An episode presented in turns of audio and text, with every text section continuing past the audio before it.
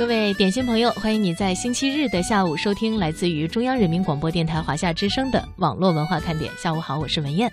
现在呢是夏天，估计很多的朋友啊又要踏上自己旅行的路途了。不知道在这个夏天，你又会去一些什么样的地方来探索未知的领域呢？说到旅行啊，也是现在人呢越来越习惯的一种生活方式。那么在今天的节目当中呢，我们也和大家来一同分享，在前不久举行的二零一六中国国旅游大消费创新峰会上，这些在线旅游企业的嘉宾们，他们对于在线旅游的一些观点分享。首先请出来的呢是途牛旅行网的 CEO。于敦德，他要跟我们说的是，在经济形势不好的条件下，对于创新企业反而更有机会。这个我觉得也对我们后面的创业者带来一个启示，也呃，那也并不是说呃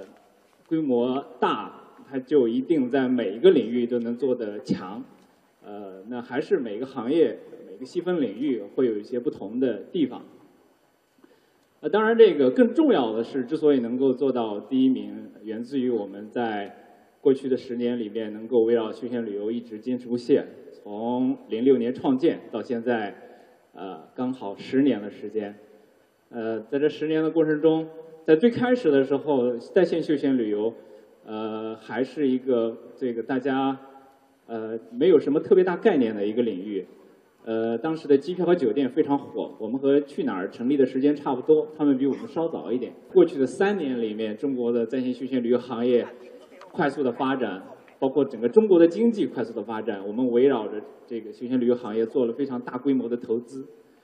呃，包括大家知道的品牌的投资，包括大家知道我们在区域的服务网络上面开了很多线下的服务中心。呃，当然也包括，可能我们宣传的不多，但是我们做的比较多的会员服务。那这些这个比较重的这个投入，然后在过去的三年里面，不光支撑了我们的增长，也给我们积累了大量的无形资产，然后使得我们呃可以在后面源源不断的享受到它的收益。这几天大家可能会关注一个数据，在中整个中国的这个一到五月份的这个民间的固定资产投资的增长速度不太高。大概只有百分之三点九，不到百分之四。然后相对于这个去年和整体的这个固定资产投资都不高。呃，但是我这个大家去看这个这个数字的角度是觉得，哎，固定资产的这个这个投资的增速下降。但是我们去看它的这个角度是，为什么大家不关注无形资产的投资？为什么大家这个只是关注这个固定资产的投资？我觉得这是非常不公平的一件事情，而且也是呃。对我们的行业，对我们的各个行业发展，尤其是服务行业发展不太好的一件事情，因为服务行业不太需要那么多的固定资产投资。呃，当然固定资产投资很重要，然后但是并不意味着固定资产投资是全部。那所以这个我们也是一个其中一个非常这个好的例子。我们在无形资产上面，包括在品牌、在服务网络、在会员上面做非常大规模的投资。呃，而且我们认为它非常有价值，然后帮助我们建立了门槛，然后。建立了我们的长期的竞争力，呃，积累了这样的一些资产。然后虽然说它看不见摸不着，但是它实实在在的存在和驱动了我们的发展。那我们认为，在中国的非常多的服务行业里面，都都存在类似的这个情况。因为大家不太重视这个无形资产，所以在硬件上面可能很好，但是在软件上面可能就没有呃特别好的去满足客户的这些需求。我觉得跟在无形资产上面投资比较少也是有非常大的关系。在线休闲旅游，我觉得它的发展也还是存在一些周期性。然后，呃，从机票酒店上面来讲的话，也存在周期性。呃，机票酒店的发展到现在已经比较成熟了，从九九年到现在已经十七年的这个历史。在这十七年的过程中，呃，主要我觉得可能经历了三个阶段。第一个阶段是这个从无到有，从零到一。呃，从那个产业链的这个建立，然后到这个有一个基本的规模，呃，模式上面跑通了，商业模式上面建立了。呃，在这个这个时间，我觉得在携程翼龙上市的时候已经基本上完成了，就是在零三零四年的时候已经完成了。那在后面，基本上商业模式上面没有什么特别大的变化。然后发生变化的一个是在线预订率的提升，从零六年到。呃，一零年在线预订率提升，从一零从特别是最近的几年无线预订率的提升，一个是在线预订率提升，一个是无线预订率的提升，提升了效率，降低了成本，然后所以价格上面也也有些下降。嗯，但是商业模式上面并没有特别大的变化。但是休闲旅游就不是那么的一样。现在整个休闲旅游的渗透率，在线渗透率还非常低，只有百分之三，呃，不，百分之十，相对机票酒店还非常的低。然后它的发展的周期也并不是这个一帆风顺的，中间也经历了这个会会有这样的一个这个发展的周期。从我们自己的发展的经验来讲的话，也不是一帆风顺的，然后中间也是有发展周期的。呃，基本上我们看到每高速发展三年，就会有大概一年的时间需要去休养生息一下。上一个这个阶段是在这个二零一二年，在二零一二年的时候，我们这个因为在前面的零九到一一年，我们做了非常多的长期投资，然后也跟去年的过去的三年有些类似。那所以在二零一二年，我们停下来，呃也不是停下来，我们慢下来。呃，开始去休养生息，提高效率，提高人效，做一些这个优化，然后提升我们的产能，去除一些这个能过剩的这些个领域。呃，经过这样的一年的调整，然后在二零一三年，我们又开始进入到一个新的发展周期。对于今年来说的话，对于我们所有这个旅游行业的创业者来说，可能也都有类似的感觉。今年的这个外部的环境不是特别的好，然后融资的这个难度比以前要。比较大，很好的去保有自己手上的现金，很好的去这个用比较高的效率来运营，变得格外的重要啊！我觉得可能不光是我们，我们的很这个行业里面的我们的很多的同行，可能都面临同样的这个考虑，然后都会需要能够用这一年的时间来去调整，然后来啊为后面更好的一个发展来奠定一个更好的基础。但是我觉得大家也不用灰心，并不是说今年的这样的一个。外部环境的这个不好，然后就会影响到自己的发展。因为我们发现很多这个非常优秀的公司，它就是在经济或者外部环境不是那么好的时候出现的。呃，实际上我们在创建的时候的二零零六年，并不是一个投资的这个很好的年份。呃，零四年和零五年是比较火的，然后那时候，呃，Web 二点零是非常火的一个概念，包括那个博客。啊，包括 SNS 在那段时间非常火，然后 Google 也推出了非常多的产品，呃，在国内也有非常多的这个创新的 Web 二点零的产品，然后所以这个投资的这个市场也非常的不错，呃，但是在二零一五年这个年底以后，就慢慢的开始这个淡下来了，因为大家开始看到 Web 二点零也有一些这个过热的地方，然后呃开始慢慢的去淘汰一些产能，但是呃还是有非常多的好的公司产生。那在二零一六年，这个并不是特别旺，然后所以在一呃一五一六一七呃零五零六零七年，呃这段比较淡的时间里面，像去哪儿，像我们啊，还有包括像那个呃美丽说啊，然后这个很多的公司都是在那段时间成立的，所以在这个大的环境不好的情况下面，我觉得反而是容易出现非常好的公司的，因为这个时候大家是比较理性的，然后是抓住了真正的客户的痛点需求而创建的公司。呃，所以我觉得这一点上，特别是创业者，我们应该是呃更加的有信心。我对我们的这个整个行业的这个创新也非常的有信心。在过去的十五年到二十年的互联中国互联网，呃不止了，然后二十年左右吧，二十年左右的中国互联互联网快速发展的这个过程中，呃，我觉得分成了三个阶段。呃，第一个阶段是这个免费的产品和服务，呃，主要是即时通信、呃邮箱搜索和新闻。然后后来从这个淘宝开始，我们开始有了很多的这个商品的服务，主要是标准化的、低客单价的、高频率的这些品类，比方说，呃，机票、酒店，这是非常典型的，而且也是非常早的。呃，还有这个包括最近的这些呃外卖团购，然后还有打车等等，呃这样的一些服务。那我觉得第三个这个阶段是越来越多的这些高客单价的品类，包括休闲旅游。包括医疗、教育、养老，包括金融，包括车子、房子、婚庆，然后这样的一些领域，也越来越多的和互联网结合起来，能够通过互联网来改进自己的服务体验，然后降低产业链的成本，呃，能够和我们的生活密切的结合起来，然后让我们的生活更加的简单。呃，那现在休闲旅游，有大家会发现，旅游整个的大旅游的行业，在每一次的这样的。变革里面都走在了前面，无论是机票酒店是走在标品的前面的，然后在机票酒店是这个最早的这样的和互联网结合起来的这种这种标品的商品，比那个我们去在网上买衣服还要更早，呃，其实淘宝成立的时间是这个晚于携程上市的时间的，所以呃，在休闲旅游里面，我们发现这个呃，在高客单价品类里面，休闲旅游也是走在前面的。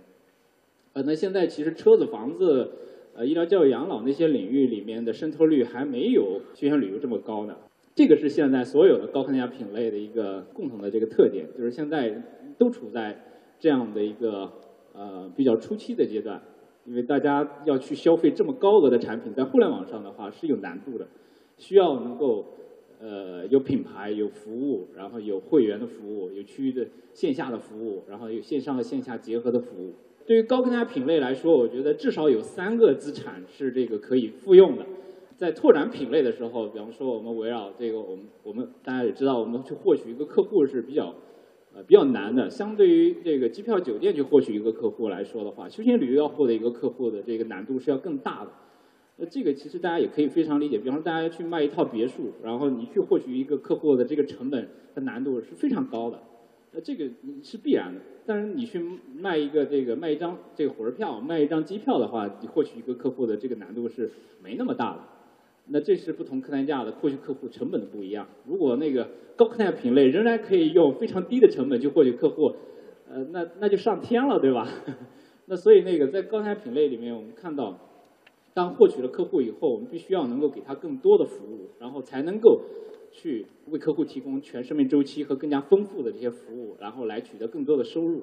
然后所以在扩展，所以需要扩展品类。那在扩展品类的时候，怎么去扩展品类？我们发现那需要沿着你。前面建立的这些核心资产来去拓展，当然这个我觉得不仅对我们有帮助，我觉得对我们很多的这个创业者也有一些呃，也可以有一些参考。那这里面一个是品牌，然后你可以你你可以卖旅游，你也可以去卖一个婚庆的产品。婚庆的这个行业很有意思，没有重复消费，或者重复消费很低，因为没有人很少人结两次婚，所以它的客户成本非常高。呃，如果我们能够把旅游的客户转化到这个婚庆的客户上面去，给他们提供服务，呃，也是一件非常开心的事情。那都是非常开心，旅游很开心，结婚也很开心。有一个途牛旅游，再有一个途牛婚庆，然后这也是很自然的事情。呃，比方说在区域的服务网络上面，我们建建立了这样的一个覆盖一二三四线城市的服务网络。然后如果是两个品类。那每个品类都要再建一次这个服务网络的话，那个成本也很高。如果有一个服务网络能够服务两个品类、三个品类，甚至十个品类的话，那它的这个分均摊的成本就会变得非常低。但是在开始建设的时候，这个成本会很高。但是一旦你的品类拓展开来了以后，你的成本就会被摊薄到这个比较低的程度。当然，另外一个就是最后我们刚才前面说到这个客户，然后会员，然后如果能够有更多的品类，然后去呃消费，然后那同一个客户的价值就会。啊，更好的体现出来。呃，从整个的这个行业，我们再去看看我们的互联网和旅和那个旅游和我们的生活结合起来的这样的一个过程。这是从旅行的这个行业来说，我觉得旅行和旅游是两个不同的大品类。到了这个休闲旅游以后，我们会发看看到这里面也有个共性，就是它很多都是打包的，除了签证以外，其他的都是打包的。打包的这个概念就是它包含了多个资源，然后并不是一个简单的产品，然后它在销售的时候，呃，有的是很多的情况下面它是这个这个非常复杂的，呃，然后这也是跟我们的这个前页的这个标准化品类非常大的一个区别，就是它要打包，打包是这个我们看到这个高客单价品类非常大的一个特点，然后这个特点不仅在旅游行业里面有，在婚庆的行业里面也有，比方说你去那个。呃，办一场婚礼的话，你需要非常多的元素，需要主持人，需要摄影师，需要酒店，需要用车，需要买花、租花，然后需要租婚纱，然后这里边也面临着这个碎片化的这个需求。所以我们看到这个现在在这样的一个大的客单价里面，慢慢的我们出现非常多的这个碎片化的这些需求。然后从原来的购买一个打包的这个产品，然后先打包再销售，变成了一边购买一边打包。呃，就是就是我们通常说的动态的打包，那随碎片化的这样的一个趋势，这个对高客单价品类来说的话，也是一个共同的趋势。然后我觉得，呃，不光是休闲旅游，包括婚庆，然后包括那个其他的行业也会将来有类似的这样的情况，就会，呃，一个打包的产品会被拆成这个碎片化的产品，然后在购买的时候来实时的打包。呃，再往后就是对婚庆了，金融，对金融也是一个高客单的品类，大家去买理财产品就不会一买一百块钱的一理财产品，对吧？然后至少要买个一千块钱的，然后当然大部分的客户是买一万一万多的，一万一万到五万块钱是是比较比较多的。这个高客纳的品类特点跟休闲旅游还是有类似的。刚才我们说到这个从打包到碎片化的这个类似性，还有在客户获取上的这个类似性，高客单品类的客户获取都比较难。婚纱行业这个毛利率百分之五十，呃，这个非常高的毛利，因为它的客户重复消费没有重复消费，呃，所以那个谁能够降低它的这个客户获取成本，谁就可以能够在这个行业里面做的比较大。在婚庆行业里面，大家知道婚庆行业有多大吗？婚庆行业有至少一万亿，嗯，去年大概有一千四百万对人结婚，每一对夫妇结婚的这个花费大概是这个十万块钱左右。然后那个当然可能还有一些人办的比较简单，然后加起来大概是一万亿的市场，其实比旅游不小的。如果我们算大旅游的话，比休闲旅游还要大，金融的市场就更大。然后当然那个还有更加广阔的这些车子和房子，然后教育、培训、医疗和养老。然后最近我我我前段时间我也和那个呃很多那个呃。婚庆、呃教育，还有这个保险行业的这些呃牛人去沟通，然后他们也分享，他们有非常多的这个发现和旅游有很多共享的这个呃共同的这些经验。比方说，呃对于这个一个教育的行业来说，要获取一个客户的话也是非常困难的。他们的一个转化通常分成了这个呃三个步骤。首先他要确定这个，首先他获取一个销售的线索，然后知道这个客户有一个意向，然后这个线索可能是客户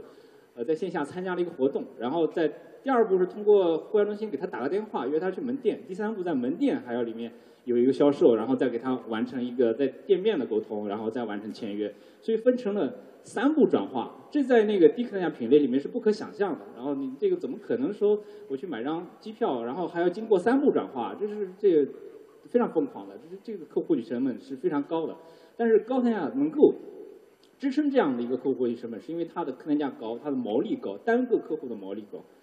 所以这也是一些贡献，嗯，那所以我们觉得在未来这个产业，在一个这个获取了客户以后的品类拓展的方向上面，我们其实是和我们的一些同行有着不同的逻辑的。我们的同行有的逻辑可能就是我在旅游里面，然后所有的旅游品类我都要做，然后我们的逻辑是在客单价上面，我沿着我们的这个客单价来这个拓展。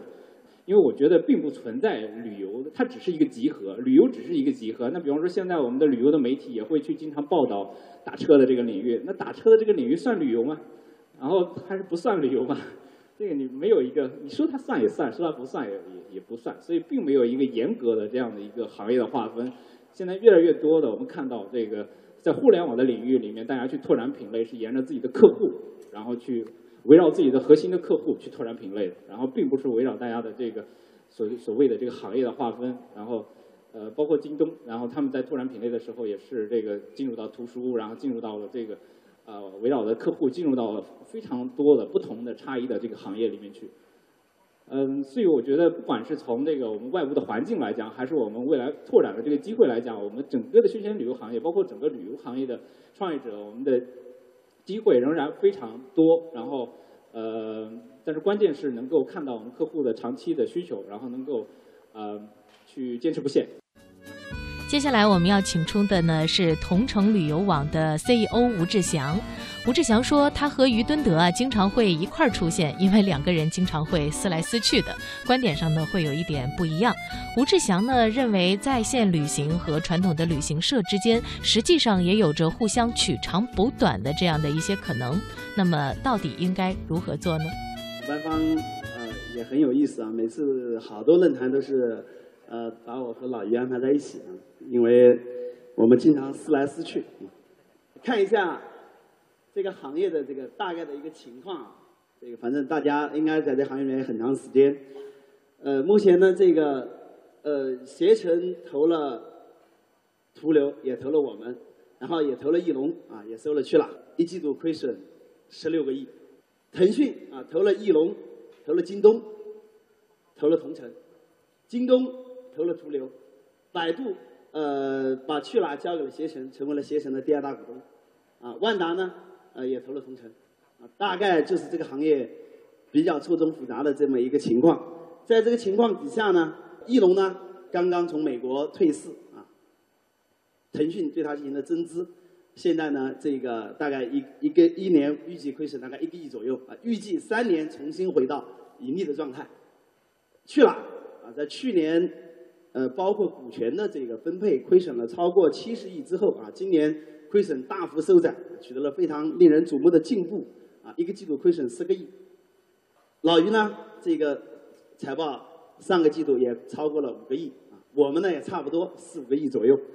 啊，这就是这个行业的错综复杂的局面和残酷流血的现状。但是啊，依然还有数以百计、千计的创业者和数以亿计的这个资金在继续涌向这个行业啊，这是多么神奇和幸福的一个行业。啊，这个是第一个情况啊，这个第二个呢？我们看到的，在这个行业里面啊，刚才这个呃于正德同学讲了我们非常熟悉的这个客单价的理论，那么让我们纵观了整个中国的主要的这个大消费的行业，但就在旅游这个行业而言啊，我们觉得这个在这个旅游行业里面的标品的竞争啊，已经初步告一段落。在刚才那张图表上面，我们相信在标品、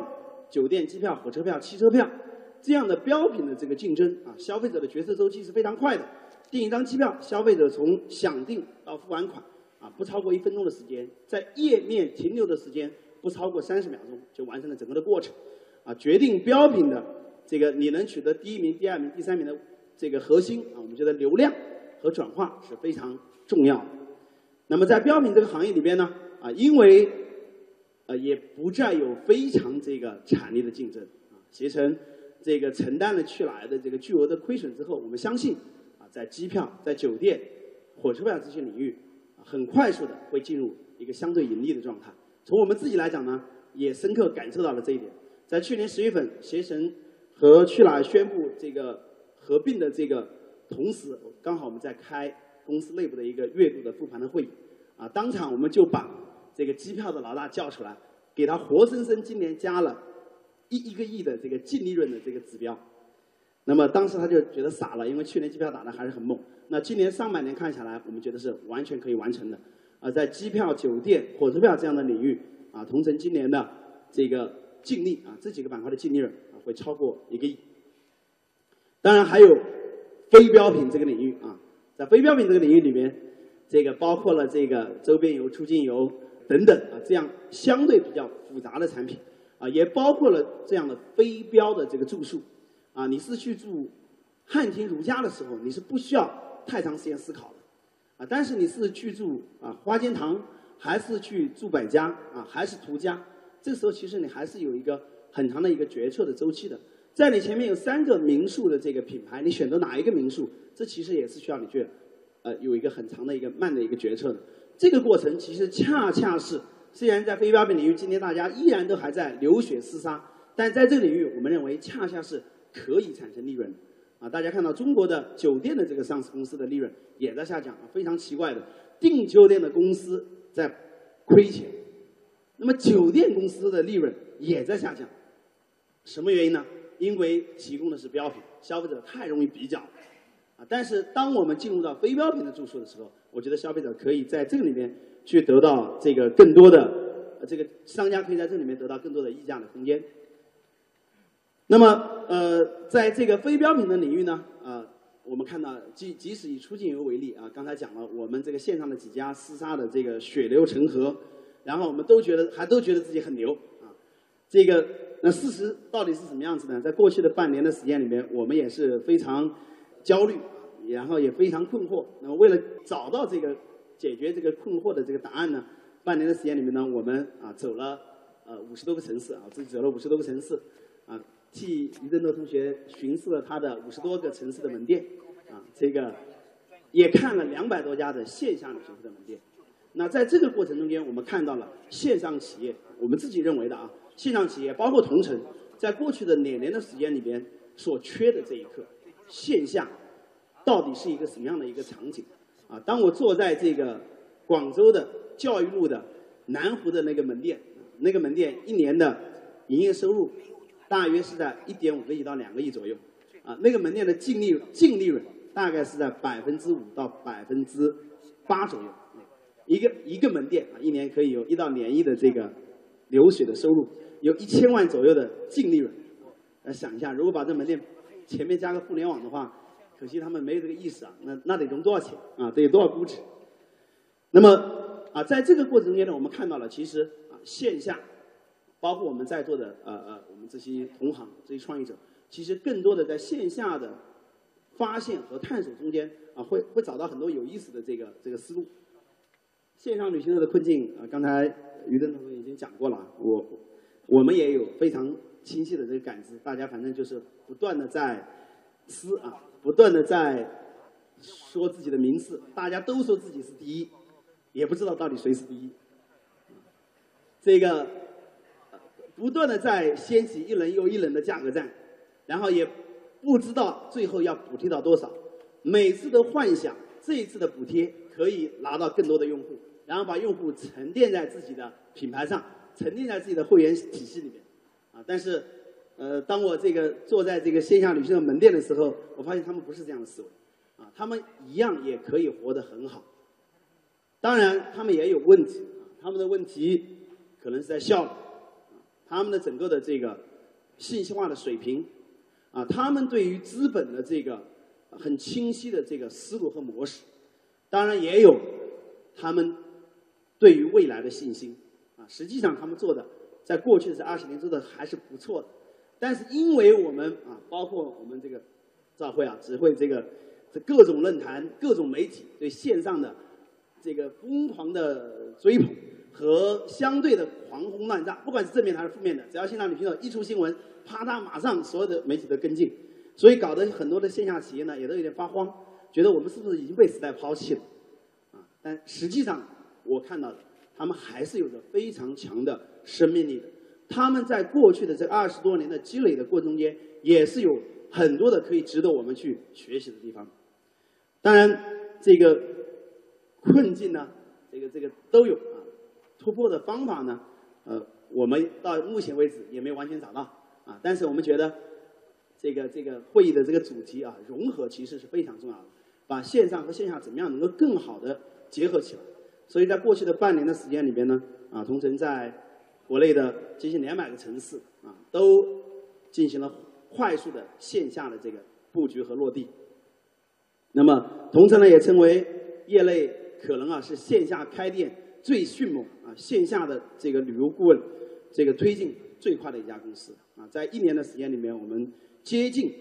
不到一年的时间里面，接近新增了两百个城市的门店啊，新全部都是直营门店，新增了一万多名的销售啊，我们自己回想起来都觉得，都觉得我们怎么这么牛啊？那么，但是完成了这一步之后呢，我们觉得还是有问题啊。在我们在跟很多的这个线下啊旅行社不断的沟通，在不断的去参加体验我们自己的产品的时候，啊，我和我们的同事问一个问题：说今天不管是同城、途流、携程，还是线下旅行社的所有的产品，你随便眼闭着挑一个，敢把你的爸爸妈妈送到这条线上去吗？啊，就这一个问题，问过很多人，不管是同城的，还是我们线下旅行社的，还是同行的。啊，给我的答案呢，都不是百分之一百的肯定。我说是眼闭着挑一个，不是挑那个上面的那个头部的产品。说明什么问题呢？啊，我们花了烧了这么多的钱，啊，这个说了那么多的概念，但是到今天我们的产品还不能够百分之一百的让我们自己放心。啊，我觉得这是有问题。所以再回过来看的话，我们所在的行业，不管是线上旅游还是线下的旅游。其实本质就是一个旅行社，那么旅行社的本质到底是什么呢？啊，为什么我们在这个国民经济分类中间把旅行社放在服务啊生活服务这个大的类别里边？为什么？这是我们要思考的。第二个，这个在在这个财务跟我沟通，我经常也在思考这么一个问题：说为什么这个当我们去在我们财务在我们业务中间订出去一张机票的时候，一千块钱的机票？我们财报收入只计佣金部分三百块，啊，加二分对不对？三十块啊，百分之三，这个百分三百块出事情了啊。那为什么我们销售出去一个出境游产品三千块钱的时候，要全额计入我们的财报收入？哎，这个问题实际上是一个非常简单的财务问题，但是一直在思考，到底什么原因呢？最近稍微想明白了一点，湖州的，当你去订一张机票的时候，你完成了这张机票的预订的过程，这张机票跟你已经没有关系了，消费者马上享受的就是航空公司的服务，他接受的是航空公司的品牌，沉浸在是航空公司的服务的这个价值链条中间，你完成的只是这个一千块钱中间的三十块钱而已。虽然同城今天一天可以订出去十万张机票，但是消费者对于这个同城在这个里面所创造的价值，仅仅是那个三十而已。啊，但是呢，当我们销售出去一条三千块钱的线路的时候，虽然这个线路里面也包含了酒店和机票，为什么我们要全额计入收入呢？那是因为在这个全过程的六天到七天里面，消费者就认为他选择的是你。他是沉浸在你的沉浸在你的所有的服务的过程中间的，这个本来其实是个负担啊，因为这个他的所有的事情你都要负责任，对吧？所以我们会觉得很苦啊。消费者一不小心跌了一跤，也要跟你打官司啊，最后也判你输啊，你要赔钱啊。你实在觉得是叫天天不应啊，航空公司误点了你也得赔。但这个其实我们看来也是一个非常好的机会啊。当你有机会能够给消费者提供六到七天服务的时候。这个中间其实是蕴含着巨大的价值的，只不过这个价值今天同城也好，业内的企业也好，线下的也好，我认为都远远没有认识到和下功夫去挖掘，啊，大家没有去真正的感受到旅行社的本质其实就是服务，啊，有谁能够愿意踏踏实实的，就是把一个游客把他照顾好，而不再是。我们去口水啊，我们是去价，我们价格，我们说是第一啊。我觉得未来在这个领，在这个领域上面下的功夫越多啊，你可以去建立起你企业更大的价值，去建立起你自己的更强的进入的这个壁垒。所以我们觉得服务本身啊将会成为非常的核心竞争力。但服务这件事情呢啊，它不是对于对于我们来讲，它不是靠说我今天。砸五个亿下去，明天服务就上来了？不是，啊，它是需要非常长时间的这个去修炼、去打磨的。所以这个时候呢，我想啊，这个我们的这个旅游行业，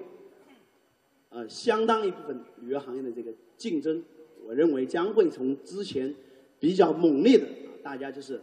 之前我讲过，就是大家比着赛的去融资啊，谁能拿到最多的钱？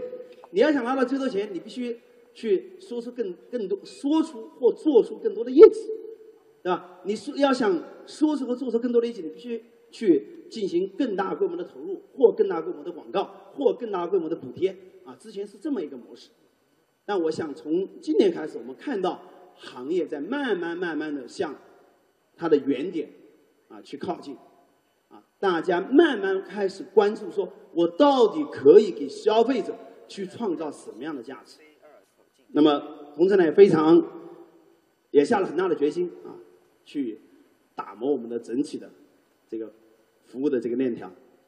啊，除了这个跑了五十多个城市，看了两百多个店之外呢，啊，还在听我们客户啊在这个团上面的大量的这个导游的这个录音啊，我觉得在这里面可以去提升的空间其实还是非常多的。所以呢，当我们去啊回归初心啊回归本源的时候啊，我们会看到。在这个行业里面，除去这个价格战、口水战、名次战之外，哇，还有很多的事情要做。啊，同城去年服务了呃一亿一亿单的用户啊，有一亿的用户下订单。我们去年的差评是二十二万九千八百四十五条的差评。啊，这个这么多差评的背后，其实都有大量的消费者的痛点还没有得到满足。啊，而我们的。非标品的点评率也只有百分之六十左右，就只有百分之六十的用户会主动回到我们这个平台上面来进行点评，啊，从这个月开始，我们会把我们的点评率提高到百分之一百，啊，非标品的点评率要求用户百分之一百的回来点评，为什么呢？因为用户骂你是给你机会，如果他骂都不骂你，你一点机会都没有了。所以说啊，专门请了一些一些同事去，如果用户不主动来点评，我们就主动请用户来。用用户电话一打过去，用噼里啪啦骂了一顿。我跟同事说，这些同事都要给更高的这个薪水和奖金啊，因为他们代表了公司去接受了用户的责骂。他们听到的信息啊，把他们原封不动的记录下来，就会成为我们改进的每一个改进细节的这个这个源头。所以，当我们持续做这件事情的时候，我觉得还是非常有意义的啊！我认为，在中国的这个服务领域里边啊，如果同城来讲，我们愿意再花三到五年的时间去改进我们每一个服务的流程，让我们至少让我们自己对我们上面的任何一个产品能够更加的放心，能够让更多的消费者去在旅游的过程中间去享受生活的乐趣。